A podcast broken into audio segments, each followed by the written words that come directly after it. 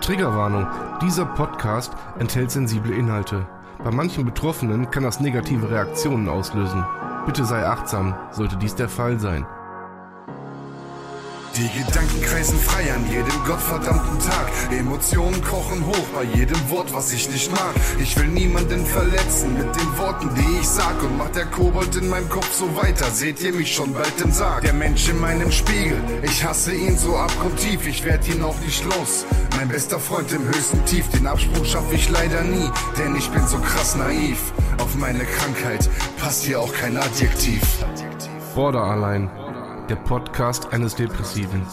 Von und mit Sven. Ich will und kann nicht mehr, hol mich doch hier raus. Dieser Teufelskreis in meinem Kopf, ich halte es nicht mehr aus. Ich bin ein Fehler im System, so fühle ich mich hier jeden Tag. Brech zusammen unter der Last, die ich auf meinen Schultern trag.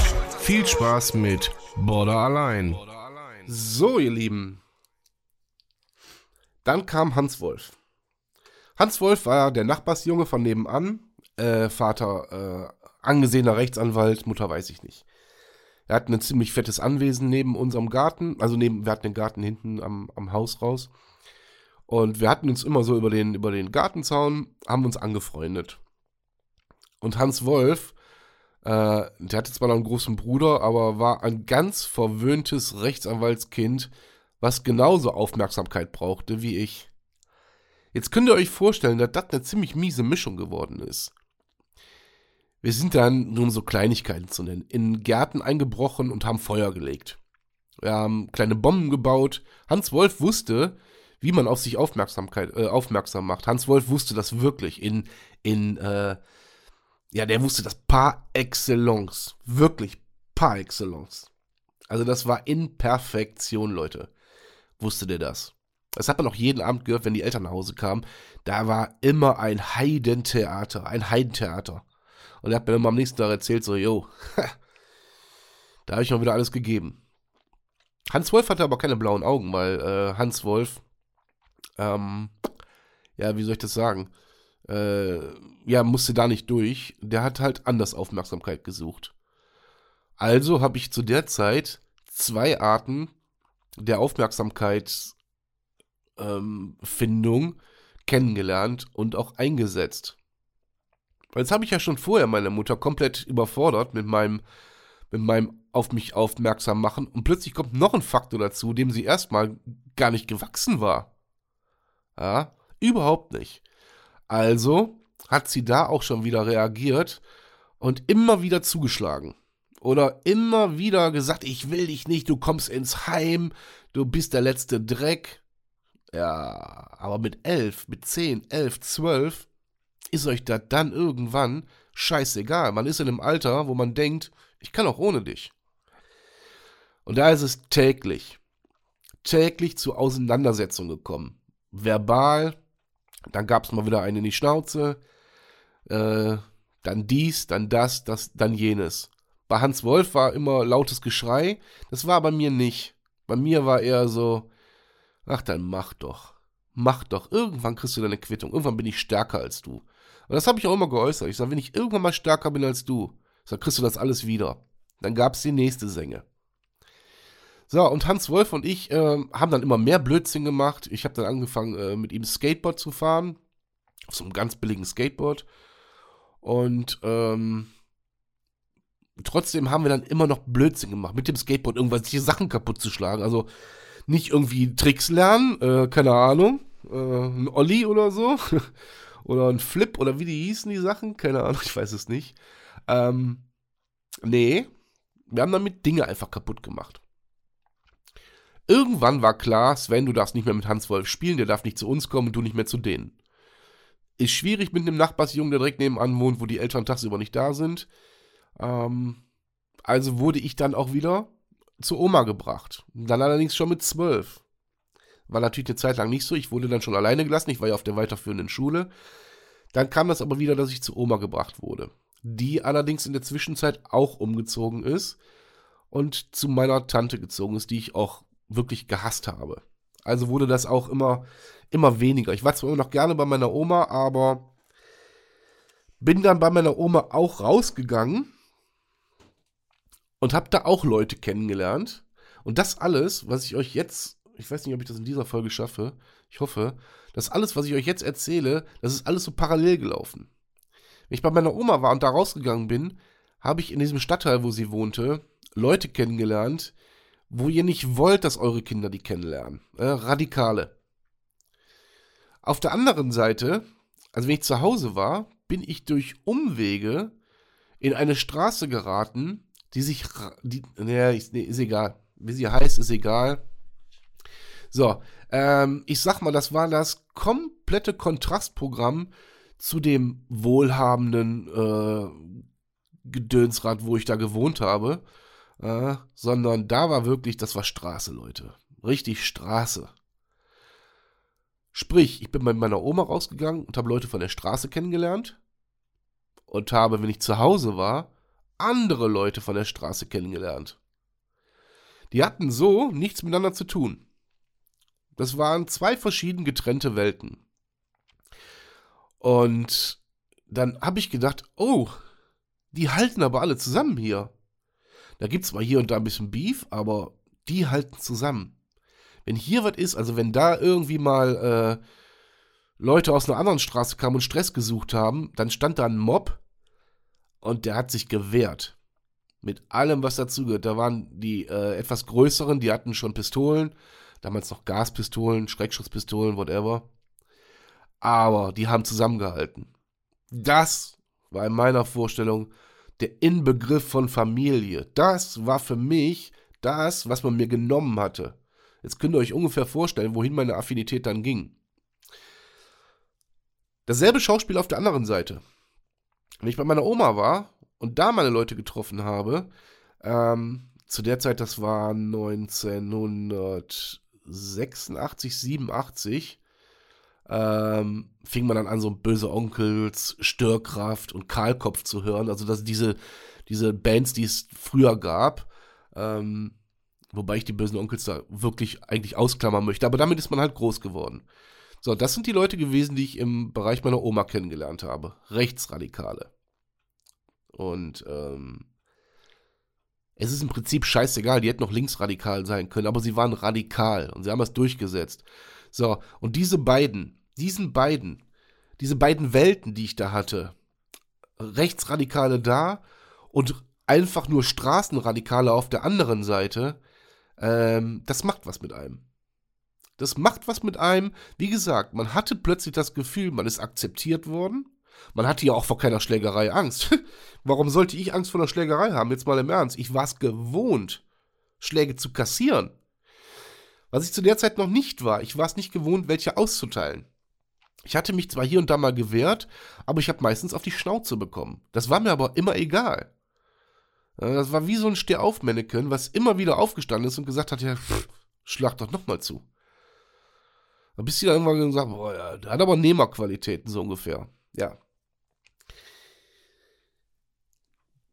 Dann hat sich das natürlich alles so ein bisschen, ein bisschen ist leicht untertrieben, auf die schulischen Leistungen, sage ich mal ganz vorsichtig, ausgewirkt. Ja, Schule? Drauf geschissen. Was ist Schule? Da habe ich gar keinen Bock drauf. Da sind doch schon wieder so Autoritätspersonen, die mir sagen wollen, was richtig und was falsch ist, was ich zu lernen habe, was ich zu sagen habe, was ich zu tun und zu lassen habe. Ihr könnt mich mal, zwei Fickfinger für euch. Leckt mich am Arsch. Und dann hat sich ja schon dieses, dieses impulsive Verhalten von mir, das zog sich ja schon seit dem fünften, sechsten Lebensjahr, zog sich das ja wie so ein roter Faden durch mein Leben. Das habe ich im Kindergarten, das habe ich in der Grundschule und das habe ich in der weiterführenden Schule ausgelebt. Es kam immer wieder raus, sobald es zu Ungerechtigkeiten kam, bin ich komplett eskaliert. Und da war es auch nicht möglich, mich davon zu überzeugen, doch ruhiger zu sein. Was logischerweise immer wieder zu Spannungen geführt hat. Ja, logischerweise immer zu Problemen. Äh, die Eltern mussten in der Schule antanzen. Es liefen die ersten Klassenkonferenzen, bis es zum ersten Schulverweis kam. Bis man die Schule wechseln musste. Also von einer Realschule auf die andere. Auf der anderen Realschule allerdings war der gesamte Freundeskreis, den ich bei meiner Oma hatte, geschlossen waren die auf der Schule. Ich wusste das, meine Eltern natürlich nicht, und ich hätte den Teufel getan, dem was zu sagen. Und jetzt könnt ihr euch annähernd vorstellen, wie super, wie super diese Schulzeit lief auf der anderen Schule, auf der neuen Schule. Wie, äh, ja, wie, wie glatt das lief. Genau, gar nicht. Gar nicht. Man hat im Prinzip angefangen dann, man war jetzt schon 12, 13, ja, so ungefähr. Was denn? Achte Klasse war es, glaube ich. Also war Kiffen, Saufen, Prügeln war angesagt. Und das in der Reihenfolge. Oder mal prügeln, kiffen, saufen oder saufen, prügeln, kiffen. In der Reihenfolge. Aber das war täglich. Vor der Schule, nach der Schule, in der Schule. Alles andere war scheißegal. Scheißegal. Man muss dazu sagen, dass ich ein relativ helles Köpfchen bin. Ich hätte diese Schulzeit mit Abitur locker, locker abschließen können. Aber wirklich ganz locker. Wollte ich aber nicht. Ich wollte damals, das weiß ich heute, keinem die Genugtuung geben, dass ich was leiste. Ganz im Gegenteil, wenn ich nichts leiste, wenn ich nicht zur Schule gehe, wenn ich mich prügel, wenn ich besoffen nach Hause komme oder vollgekifft bin, dann ecke ich an. Und was kriege ich? Yay! Aufmerksamkeit. Schließt sich ein Kreis. Ne? Merkt doch was. Schließt sich ein Kreis. Je größer die Probleme mit mir wurden, desto häufiger kamen natürlich dann auch die Aussagen seitens meiner Mutter, ich will, dass der ins Heim geht. Mein Vater war derjenige, der dann immer gesagt hat, auf keinen Fall, den geben wir nicht ins Heim, das ist unser Sohn. Auf gar keinen Fall. Das hat zu täglichen Spannungen zwischen mir und meiner Mutter geführt. Und wenn mein Vater dann abends von der, äh, von der Arbeit nach Hause kam, logischerweise dann zwischen meinem Vater und mir, zwischen meinem Vater, meiner Mutter, ein heilloses Chaos, sage ich euch ah, ihr müsst entschuldigen, ich habe immer noch extrem Husten. Und ähm, dann ist natürlich, dann ist natürlich alles weitere vorprogrammiert, Leute. So, und ich bin tagsüber dann, äh, wenn alle dachten, ich war in der Schule, war ich dann wirklich auf der Straße. Das kann man nicht anders sagen. Wir haben in Abbruchhäusern gehaust. Wir haben getrunken, äh, wir haben uns geprügelt mit anderen, mit anderen Gangs. Ähm, und das war natürlich eine sehr, sehr, sehr prägende Zeit. Dann fing auch langsam das Interesse, ähm, weil Fußball haben wir immer gespielt. Wir haben jeden Tag Fußball gespielt. Äh, wir hatten so einen Bolzplatz da an dieser Straße und haben jeden Tag Fußball gespielt hinterher. Und natürlich war man fußballaffin, ich war auch im Verein und so weiter. Und was macht man irgendwann so mit 14? Man geht ins Stadion. Jetzt könnt ihr euch ungefähr vorstellen, gleich und gleich gesellt sich gern und sieht sich und erkennt sich sofort. Es hat keine zwei Monate gedauert, dann war man in den Kreis der Hooligans drin. Mit 14, 15, natürlich als Pico. Man ist belächelt worden und so weiter. Nächstes Familiengebinde. Hat super funktioniert. Bis dann die ersten Verhaftungen kamen. Erstes Mal Polizeigewahrsam und so weiter und so fort. Und zu der Zeit zu der Zeit gab es dann den großen Wandel. Meine Mutter hatte irgendwann nochmal versucht zuzuschlagen. Und man war ja da schon, äh, was Schlägereien betrifft, relativ affin. Und ich weiß noch ganz genau, wie ich, den, wie ich den Schlag abgefangen habe, festgehalten habe und habe ihr nur gesagt, solltest du noch einmal in deinem Leben versuchen, nur versuchen, ansatzweise mich zu schlagen, werde ich dich töten dann werde ich dich totschlagen. So, das ist meine letzte Warnung an dich. Versuche es nie wieder. Ja, dann hat natürlich äh, meine Mutter auch gespürt, okay, alles klar, so komme ich nicht mehr weiter. Das ist ein gefährliches äh, Pflaster hier mit ihm. Und dann fing der psychologische Scheiß an. Äh, meinem Vater gesagt, was ich für ein, ein ab, abgrundtief schlechter Mensch bin, äh, und mein Vater ist immer der gewesen, der immer zu mir gehalten hat. Das muss ich dazu ganz klar sagen. Mein Vater ist so derjenige, der anti-autoritär äh, anti erziehen wollte und meine Mutter völlige Autorität. So, so ist das Verhältnis gelagert gewesen, immer schon. Und mein Vater war immer so derjenige, der gesagt hat, mach deine Erfahrung, du lernst daraus. Und äh, meine Mutter halt, der Part, den habe ich euch eindringlich erklärt. So. Und ähm, dann gab es diese Situation und danach fing halt, wie gesagt, fing das Drama erst richtig an. Da fing es erst richtig an. Das ist jeden Tag. Jeden Tag, wenn meine Mutter von der Arbeit dann kam oder ich aus der Schule und sie da war, ist das eskaliert. Verbal. Verbal, muss ich dazu sagen. Dann gab es richtig Langes. Da sind Sprüche und Sätze von beiden Seiten gefallen. Glaubt mir, Leute, die gehen auf keine Kuhhaut. Die gehen wirklich auf keine Kuhhaut. Und das ist natürlich zum Aufhänger äh, geworden. Und meine Mutter hat versucht, meinen Vater so sehr zu beeinflussen, dass ich endlich ins Heim komme. Dass ich da endlich reinkomme. Dass sie mich einfach nur noch wegkriegen will. Ähm, ich weiß noch, das äh, ist aber auch erst viele Jahre später, das schiebe ich jetzt einfach nur, nur mal so ein, damit ihr wisst, welche Langzeitschäden das hatte. Also ich hatte hinter eine Freundin, da war ich so 24, 25 ungefähr. Mit der war ich relativ lange zusammen, fünf Jahre. Und die hat einen guten Draht zu meiner Mutter. Und meine Mutter hat ihr immer wieder erzählt, ich wäre adoptiert. Sie hätte mich nicht gewollt.